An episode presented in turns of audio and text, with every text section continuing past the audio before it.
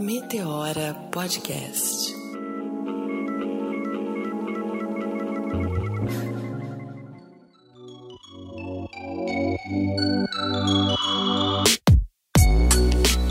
O Meteora Podcast tem o prazer de apresentar a série Empreender em cinco episódios, uma série oferecida pelo Clube da Preta, uma plataforma digital no modelo de assinatura que conecta clientes engajados a nano e microempreendedores.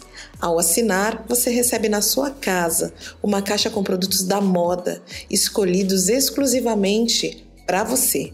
Além de praticar o consumo consciente, você gera impacto social e aumento de renda para empreendedores locais.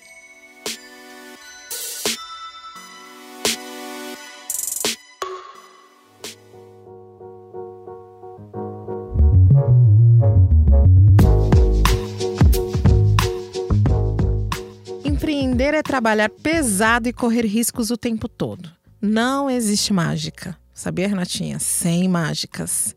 Quanto mais você trabalha, mais sorte você tem. E essa é uma conversa sobre quais as principais atitudes a considerar na hora de dar o pontapé inicial e colocar o seu barquinho para render money. A gente espera que renda no mar.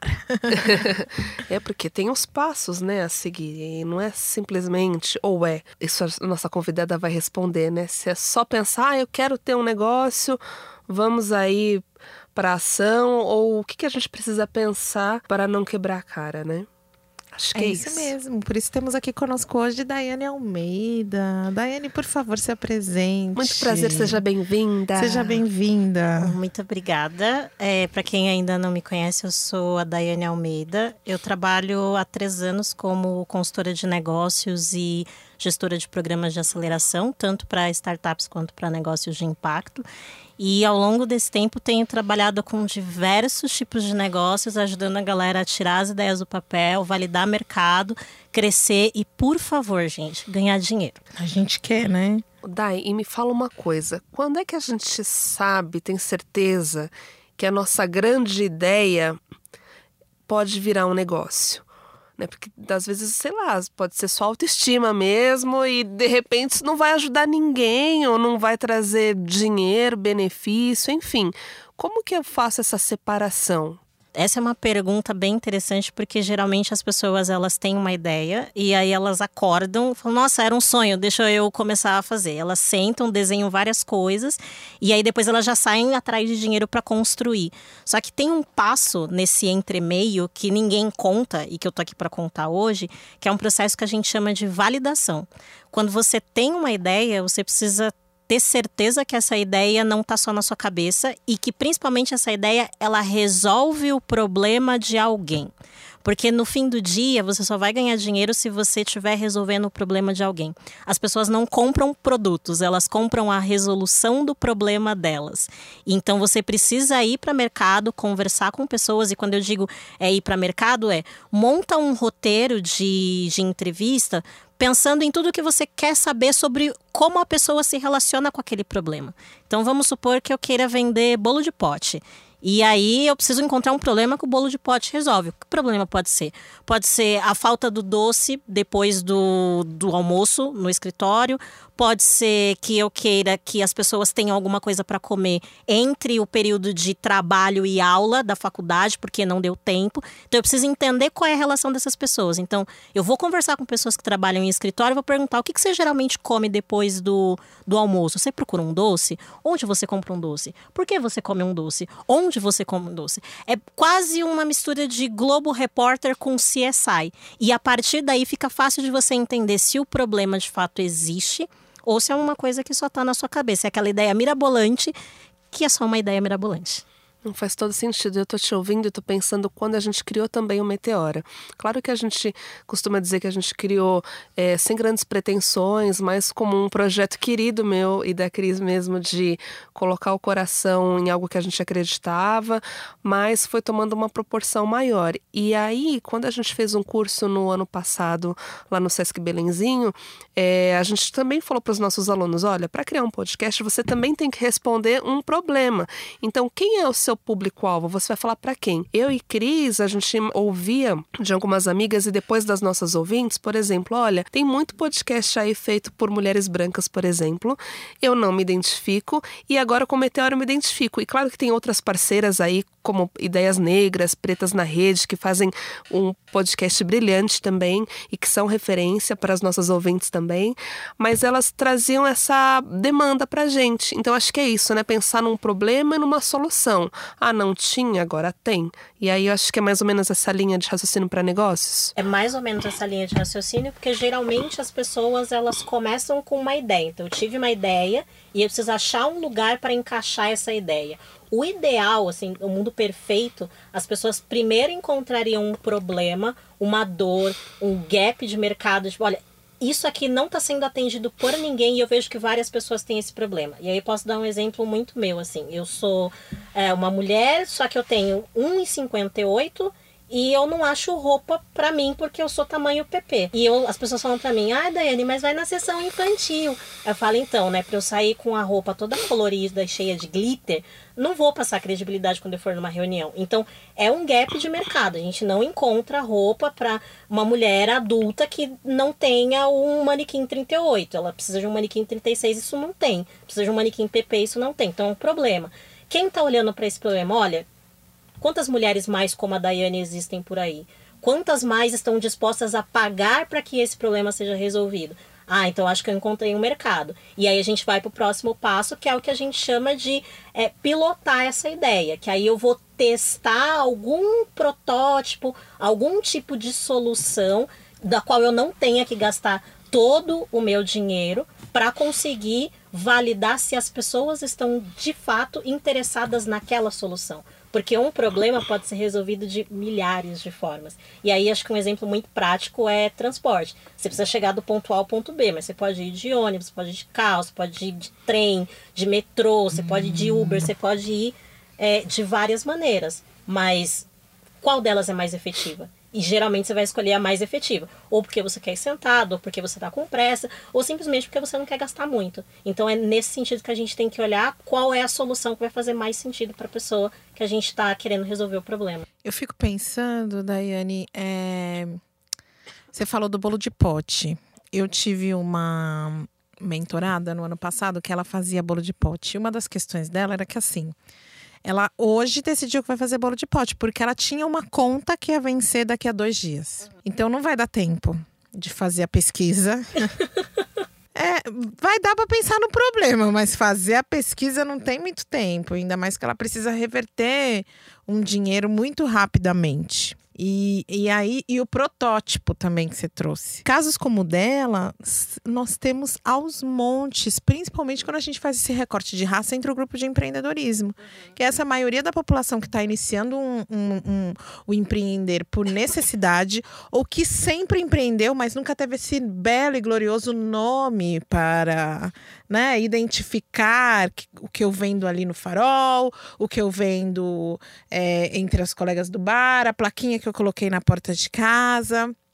Mas ele hoje ele está interessado em buscar mais informação. Então, para essa pessoa, quais são os principais pontos que ele deve levar em consideração? Porque ele não tem grana. E o negócio precisa render, pelo menos para pagar a conta amanhã, né? Sim, eu acho que aí a gente tem um, um outro, um outro cenário que é, é, eu preciso do dinheiro rápido. E aí, quando eu preciso do dinheiro rápido, vale fazer o que você sabe fazer de melhor e aquilo que você sabe que já tem quem compra. Então aí a gente sai de um, um, um, cenário de, ok, tive uma ideia e quero construir um negócio e quero uhum. empreender, como a galera chama, para eu tenho um problema e eu preciso resolver o meu problema. Eu não estou interessado necessariamente em resolver o problema do outro. Então, sim, eu acho que nesse caso vale a pena fazer o que a sua mentorada estava fazendo, que é o que, que eu consigo fazer aqui de muito rápido que consegue me gerar uma renda para agora. Mas eu acho que também vale a pena ela pensar nesse médio e longo prazo, porque senão a gente vai viver apagando incêndio. incêndio. E esse é o nosso problema hoje. A gente está uhum. sempre preocupado com a conta que vai vencer no mês que vem. A gente não consegue fazer esse planejamento para daqui seis meses. Então, é, olhando para isso, é o que, que eu faço de melhor e onde é que eu quero estar daqui seis meses. Porque mesmo que hoje você esteja vendendo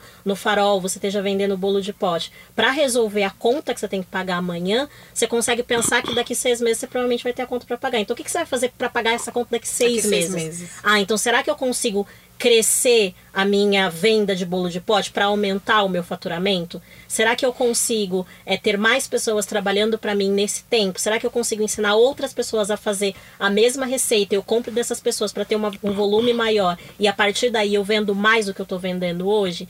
Então é hora que a gente começa a pensar em formas criativas de resolver os problemas que ainda estão por vir, não apenas o problema que a gente tem agora. Legal. E daí, é, antes você estava comentando sobre algum dos steps, né? Alguma das fases. E aí você chegou na parte do piloto. Então, monta-se um, um, piloto para fazer um teste, vamos ver se meu projeto é isso mesmo.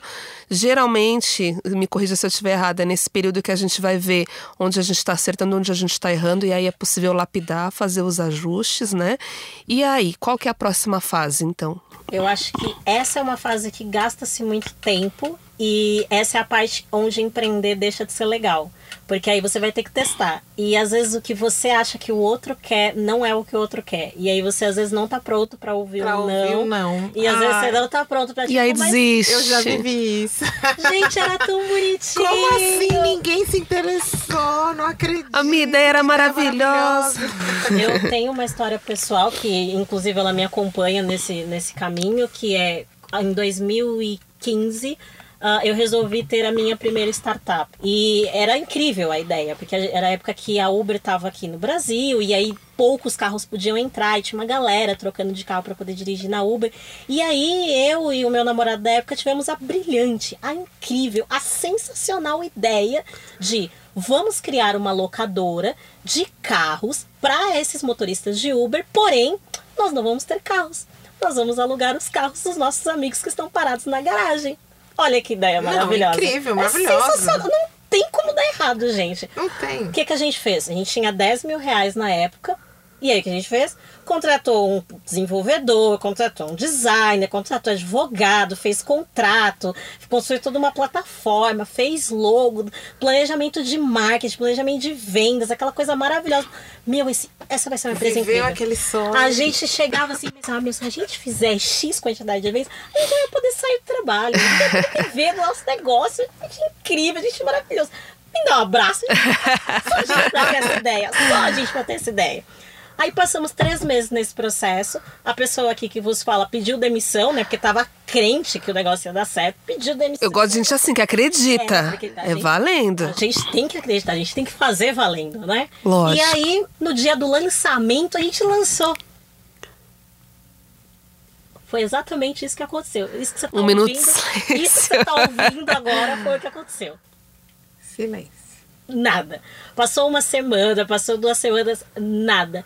Ninguém quis o que a gente construiu. Nem os motoristas e nem os nossos amigos, nem os amigos quiseram alugar os, os carros, carros. para dentro da plataforma. E aí Moral você já tinha investido 10 pau, Já cara. tínhamos perdido, na verdade, é... 10 mil reais. E aí, para piorar, eu perdi meu sócio e perdi o namorado, porque a briga foi feia depois disso. Nossa. Então, depois de viver tudo isso, eu fiquei pensando, o que, que eu fiz de errado? Tava tudo certo, tava tudo desenhadinho. Por que tudo deu errado? E aí, estudando mais e conversando com outras pessoas, e foi aí que eu fui parar no mundo das startups, negócio de impacto, aceleração e tudo mais, foi entender que o meu grande erro foi não ter conversado com as pessoas antes de sair gastando dinheiro. Eu devia ter conversado com as pessoas, porque eu teria descoberto que ninguém ia querer o que eu estava fazendo. Eu não teria gastado dinheiro. Talvez eu ainda estivesse com aquele namorado. Ou talvez não, mas ainda assim eu teria economizado. Ou talvez te custou 10 mil reais terminar o relacionamento. Exatamente. Pode ah, amiga, não era pra ser. Vamos pensar assim. Experiência. Olha, me trouxe para esse lugar aqui, né? Se não fosse isso, não estaria sentada então... nessa mesa agora.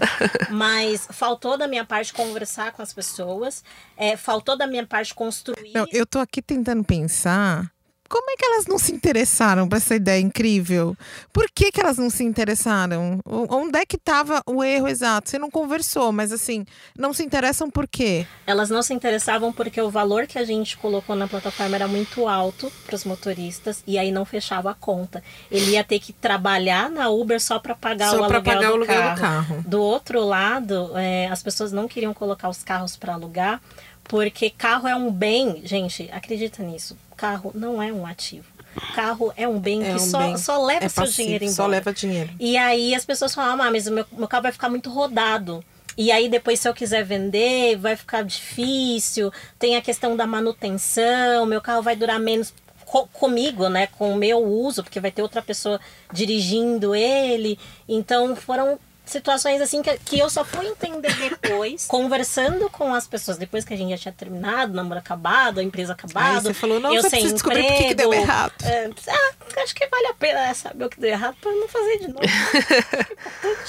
E aí foi isso que a gente descobriu. E é- eu digo que é nessa hora que a gente descobre que empreender é chato, porque se eu e o meu sócio a gente tivesse tido um pouquinho mais de é, tranquilidade no sentido de beleza, vamos respirar, deu errado e vamos investigar o que deu errado, é, a gente teria descoberto isso e a gente teria reajustado o negócio e ele teria dado certo. Tanto que existem negócios hoje muito semelhantes ao que a gente queria Tem, fazer tem sim. que deram certo, inclusive conseguiram investimento, estão aí e tal, enfim. Eu poderia levantar outras hipóteses, mas eu acho que essas são suficientes. E, e dentro disso, é, você, você que vai empreender precisa ter essa resiliência de entender que talvez o que você está fazendo agora, que é ideal na sua cabeça, não vai ser pro outro. Pro outro. Às vezes nem o outro não tá preparado para aquilo. Foi Você- o meu caso. É, e às vezes você tá com uma ideia que tá além do mercado, né? Do momento. E aí quando você para e faz esse estudo, E é calibrar mesmo, né? é, você Testar, identifica. né? Uhum. Não, e foi uma coisa muito simples, porque depois que a gente lançou e depois que ninguém quis, que a gente mandava o link, as pessoas não se cadastravam e tal, aí a gente teve curiosidade de perguntar, mas por que, que você não se cadastrou? E aí a pessoa respondia, eu não podia ter feito isso antes? Podia. Se eu tivesse ouvido esse podcast no passado, eu teria aprendido. Mas como não existia ainda, eu tive que errar para vir aqui contar essa experiência para você que está ouvindo, para que você não cometa a mesma besteira que eu. E o erro, é, eu acho que ele faz, ele faz uma parte, ele é muito intenso, ele é muito presente no empreendedorismo. Só que a gente vive um momento que é muito de glória e que as pessoas só falam do que deu certo. Não pode errar nunca, E né? não pode errar, parece que não, não tem coragem de dar a cara, sabe? Errei, fiz errado, errei dessa maneira e tal. E acho muito bacana você trazer isso pra gente, compartilhar esse erro, é, que é um aprendizado para você e para nós e para quem tá ouvindo. Eu tive um mentor que ele dizia que o único jeito de você saber o que você tem que fazer é depois de você descobrir o que você não, Não tem, tem que que fazer. E a gente às vezes está tão fissurado no acertar, ter glória e sair na capa da Forbes e ser incrível e ser maravilhoso que a gente acaba entendendo que na verdade não, não é esse caminho. Aí você se debate, se debate, se debate, não consegue, e aí você se frustra, e aí você fica, ah, eu sou um fracasso, eu não sirvo para isso. E aí a pessoa acaba desistindo, não tentando mais, e é um problema que a gente tem, porque muitos talentos se perdem por causa desse tipo de, de situação. Então, errar vai ser comum, muito mais comum do que parece, e vai ser normal. É um processo pelo qual você vai estar passando para aprender. Não precisa, meu Deus, aconteceu um erro e o meu mundo acabou. O meu mundo poderia ter acabado depois que tudo isso aconteceu. Afinal, eram 10 mil reais, eram boas economias que eu tinha. Mas é, é, dar essa volta por cima e entender o que, que eu consigo fazer com isso aqui que eu aprendi é, é um passo importante quando a gente está falando de desenvolver um, um negócio. E não achar que isso só acontece com você, né? Com todo mundo. Até os grandes gênios aí, é, grandes empresários erraram muito, faliram várias vezes. Não estou dizendo que vocês vão falir, mas assim, é, a gente ter essa humildade de pé no chão, a resiliência que você trouxe, acho que é importantíssimo e não desistir. Passo de cada vez e calibrando. E agora, assim, olhando o copo meio cheio. Tá, errei, errei, errei, acertei. E agora? Qual que é o próximo passo? Uma coisa que a gente estava conversando antes de começar aqui o programa com a, com a Daiane é sobre a importância de redes, né? Assim, Sim. sozinho não rola, né? Não rola, porque aí esse próximo passo é, beleza, eu tive uma ideia, entendi com as pessoas que é um problema que faz sentido, construir uma pequena solução ali no modelo mais simples possível e resolvi o problema delas. A partir daí é a hora que você senta e desenha onde você quer chegar. Então, se você tivesse todo. Eu costumo fazer esse exercício, né? Se você tivesse todos os recursos que você precisa, se você tivesse todo o dinheiro necessário, onde você gostaria que seu negócio chegasse? Ah, então eu gostaria que meu negócio fosse uma coisa incrível, que mudasse a vida de todas as periferias do Brasil e tal. Maravilhoso. Então, vai lá, descreve exatamente como é que isso vai ser, como é que deveria ser, e do outro lado da, da página você coloca todos os contatos e recursos que você vai precisar para fazer isso acontecer. Então, ah, eu precisava ter contato com o fulano de tal, eu precisava ter tanto de dinheiro, eu precisava ter esse, ter esse escritório nesse lugar. E depois disso, não é fechar e voltar para a vida que você tem, mas é olhar para esse planejamento e entender como é que eu consigo que isso se torne realidade? Então, ah, eu preciso ter contato com o fulano. Como é que eu chego no fulano? Eu preciso, eu consigo o e-mail dele, ele tem um site, ele tem um LinkedIn, eu consigo mandar uma mensagem. É, eu tenho alguém que eu conheço, que talvez conheça o fulano que possa me apresentar. Quando eu chegar lá, o que, que eu vou falar com essa pessoa? Como é que eu consigo gerar valor para essa pessoa e essa pessoa também gerar valor para mim? E aí a gente começa é, dentro desse processo a trazer para o dia a dia o nosso sonho de dominação mundial. E a partir disso você consegue fazer o seu negócio crescer. Eu tenho esse plano. O meu já nem é mais um sonho, é um plano. Dominação mundial. Eu já falo isso já há dois anos, acho que mais até anotem o meu nome. Vocês ainda vão ouvir muito falar sobre mim. E é muito engraçado, porque às vezes as pessoas encontram na rua e falam, bem que você avisou, né? eu falo, eu ainda nem comecei. aguardem, né? Aguardem, aguardem. Eu sei que tem muita gente que nessa hora fala assim, ah, Daiane, mas para você é fácil falar porque você não tá aqui. Mas aqui a situação é muito difícil, aqui a situação é muito impossível. E tem uma coisa que é muito importante quando a gente faz esse plano, que é as coisas elas nós temos uma visão seletiva. Isso é um fato que você não pode esquecer. Nós temos uma visão seletiva. Você vai enxergar aquilo que você se programar para enxergar. Outra, outra coisa que você não pode esquecer é que existe uma teoria de seis graus de separação. Que todas as pessoas no mundo, elas estão separadas umas das outras por apenas seis contatos.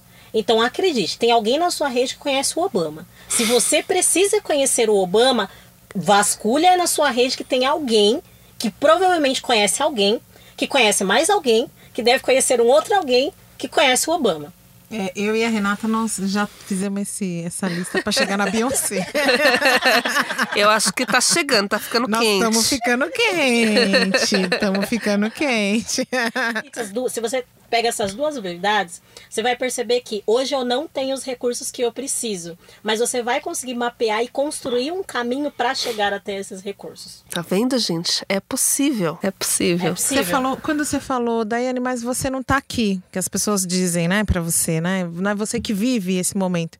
Onde é que tá a Daiane? Quem é a Daiane nesse, nesse rolê do empreendedorismo?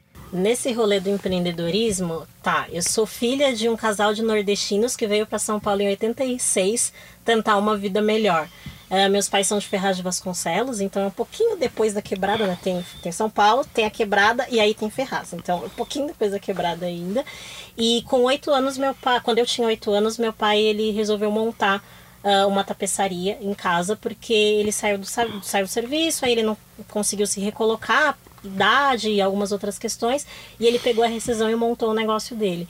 Então, desde os oito eu tenho um contato próximo com o empreendedorismo, porque é, ver fazendo. Então, uhum. antes de ler os livros, antes de saber que Steve Blank existia e toda essa galera aí das startups, eu já tava lá, ah, isso aqui que é o fluxo de Nossa, precisa de dinheiro para pagar as contas, né? Nossa. Meu pai pra... tinha uma startup. não dá pra viver sem dinheiro, nossa, acho que eu preciso ganhar dinheiro então, né?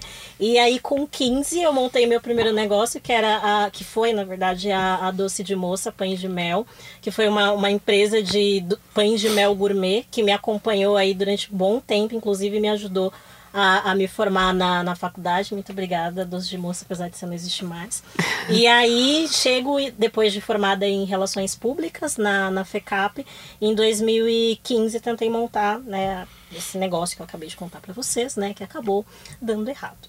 E aí depois disso eu fui trabalhar em programas de aceleração. Então hoje nós estamos em fevereiro de 2020, já são 13 programas de aceleração, já são aí mais de 150 empreendedores e negócios que eu pude conhecer, que eu pude dar pitaco nos negócios e principalmente que eu pude aprender é, com eles. E aí juntei toda essa experiência e resolvi fazer um mestrado em empreendedorismo na USP, né? Mais com foco em negócios de periferia, porque eu realmente tenho visto que dentro da periferia existe empreendedorismo por necessidade, sim, mas começa a aparecer um outro tipo de empreendedorismo que é o que a gente chama de empreendedorismo por oportunidade. Uhum. São pessoas que estão encontrando e pensando primeiro em problemas para depois problemas de terceiros, não problemas especificamente deles, e que podem resolver isso, seja por meio de tecnologia, e a gente está falando de internet e aplicativos e tal, mas também por tecnologias sociais, que é um conhecimento que só a periferia tem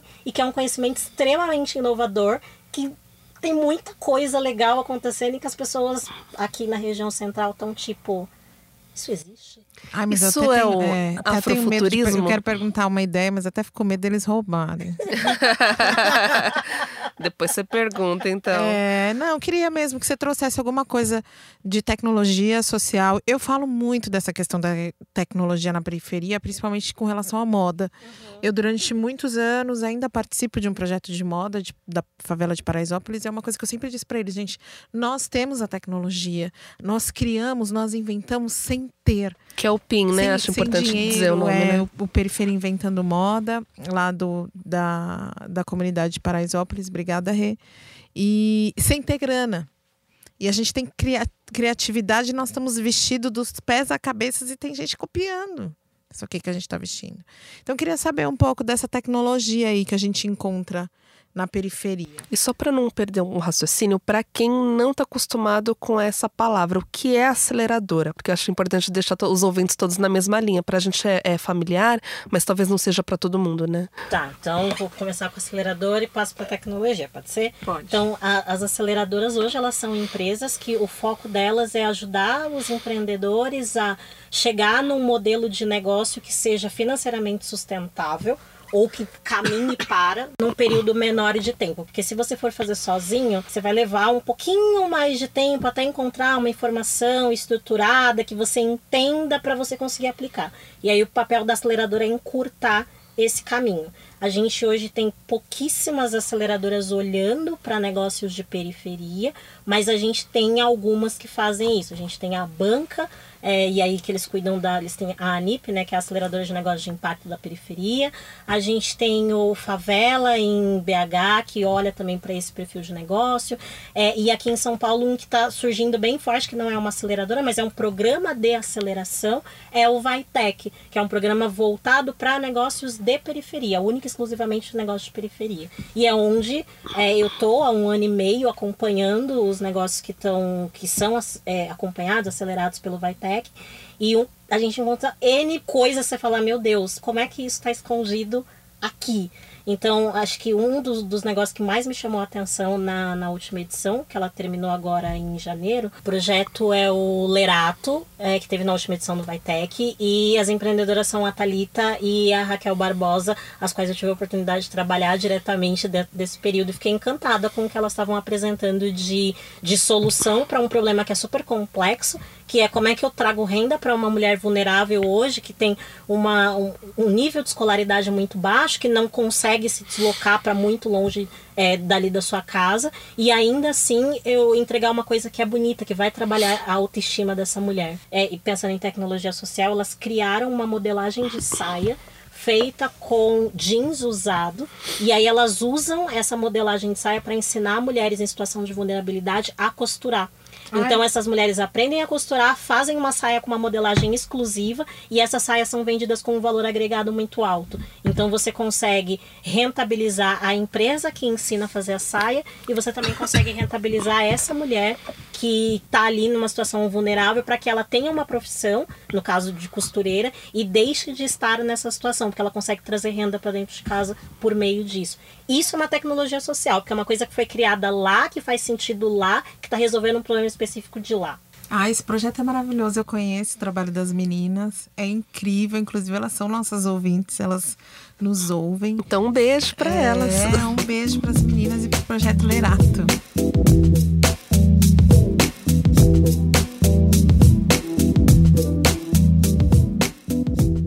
Recapitulando, resolvemos um problema, certo? 1.1. Depois a gente vai fazer uma pesquisa para ver se as pessoas realmente têm esse problema, estão interessadas em consumir esse serviço. Fazemos um protótipo. Se for o bolo de pote, a gente pode fazer um bolo de pote, dois. Se for uma coisa maior, que nem o projeto Lerato, que é o da saia, fazer o protótipo da saia, né? Para pensar na rede, a rede que nos vai apoiar, quais são os nossos contatos, como é que a gente chega no Obama, na Beyoncé, né? Que é o mais importante. Pensar em redes, contatos, pessoas que a, possam apoiar, dar caminhos, né? E aí, quando a gente fala de contatos, eu penso, onde é que eu busco ajuda? Quem são as instituições que podem nos ajudar? Tá, então depende muito do seu modelo de negócio. Então, geralmente a bala de prata acaba sendo o Sebrae. Então, eles têm alguns consultores, eles têm alguns programas que conseguem absorver essas necessidades. Outro caminho é você olhar programas de aceleração de negócios. Tem, como eu disse, tem alguns olhando para negócios específicos de periferia. Então, é possível olhar para esses programas e tem uma dica que eu acho que ela faz muito sentido quando a gente pensa em rede, que é você procurar pessoas que você admira e que você possa aprender com a história dessas pessoas, que é o que a gente chama de aprendizado por espelhamento. Então você olha o momento que você tá e procura pessoas que ou estão passando pelo mesmo momento ou que já superaram esse momento. E aí você pergunta: o que, que você fez nessa situação? Provavelmente você vai gastar 15 minutos da sua vida e da vida dessa pessoa ouvindo, você aprende com o que ela está te explicando e a partir disso você consegue dar o próximo passo. Para gente que tem uma, uma certa limitação é, com relação a acesso, é o tipo de coisa que acaba fazendo muito sentido e acaba abrindo portas, porque a partir disso você consegue que aquela pessoa de alguma maneira lembre de você ou esteja conectada com o seu negócio.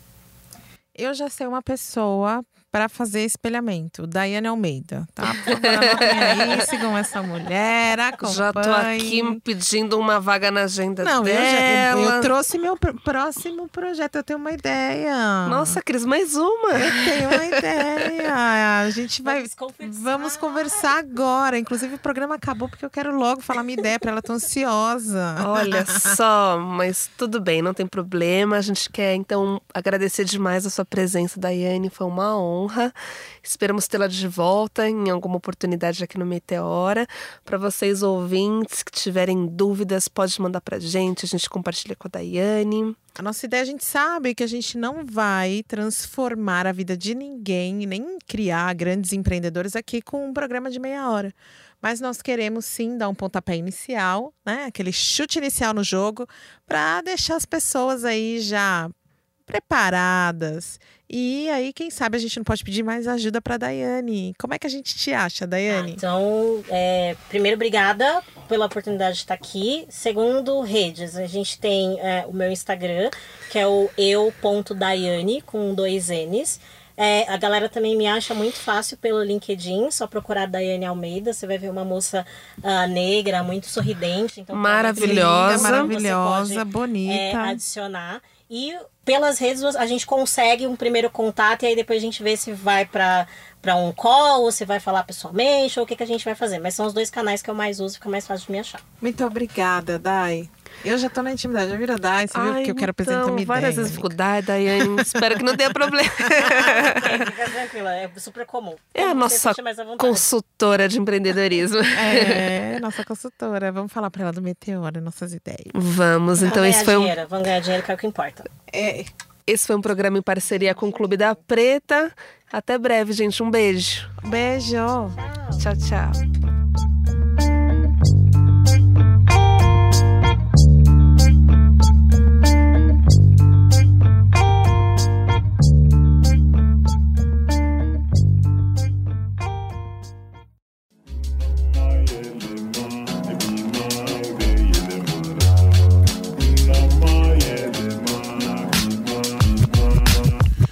Podcast editado por Voz Ativa Produções.